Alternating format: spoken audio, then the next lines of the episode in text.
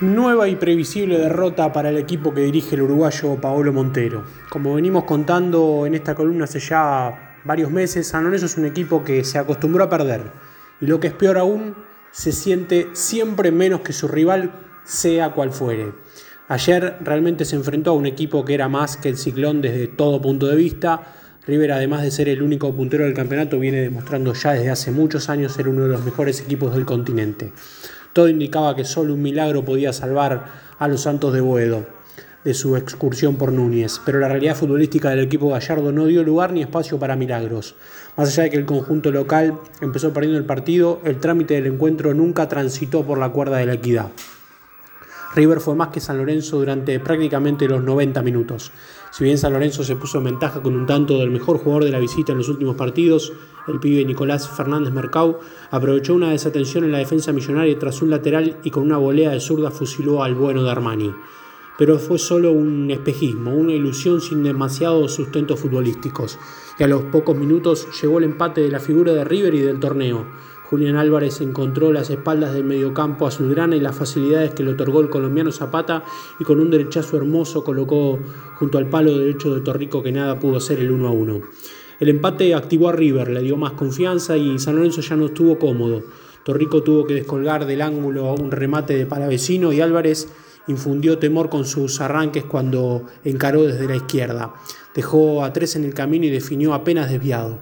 Los últimos minutos de la primera etapa fueron los mejores de River, más parecido a su imagen de las últimas fechas, y San Lorenzo reprodujo los titubeos que lo tienen medio desorientado desde hace ya tiempo.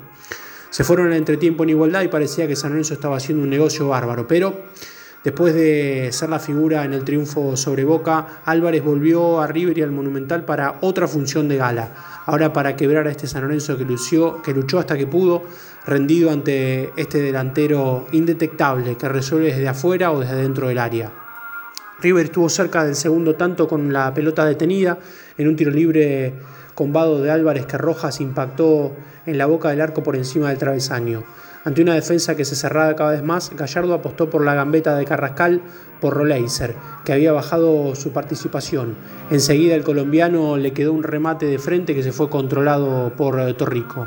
River empezó una nueva ola de ataques que no tardó en coronar, por supuesto con Álvarez, que hizo un gol de oportunista en una acción muy bien construida por el pase de Simón, la subida de Rojas y la entrada de Palavecino que tapó bien Torrico. La atracción que Álvarez tiene con el gol lo dejó frente a esa pelota suelta de cara al arco, un gol típico de 9. San Lorenzo había intentado disimular sus carencias y una actualidad opaca. En los ocho partidos del torneo en los que se puso en ventaja, cuatro los cerró con un triunfo y los otros cuatro los empató, hasta que se encontró con este River y un Álvarez incontrolable. Un relámpago para ir a a buscar un pase de Rojas y definir desde un ángulo por entre las piernas de Torrico, en el único gol de los tres tantos en los que se le puede achacar cierta responsabilidad al arquero azulgrana. Un rato antes del tercero habían entrado eh, Poncio y Suculini ante un San Lorenzo que daba sus últimos arrestos por el empate. No sucumbió al cerrojo de River, sino al estilete de Álvarez, que abre defensas y despeja el camino de River hacia el título. Será el turno de River esta vez en el torneo local, veremos. Faltan pocas fechas. San Lorenzo nuevamente fue menos que su reputación. Y luego de la derrota, el DT uruguayo dijo que no se baja del barco.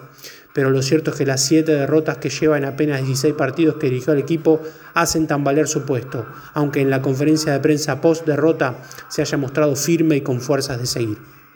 Tras el partido de anoche versus River, San Lorenzo quedó concentrado y se entrenó esta mañana en eh, Ciudad Deportiva.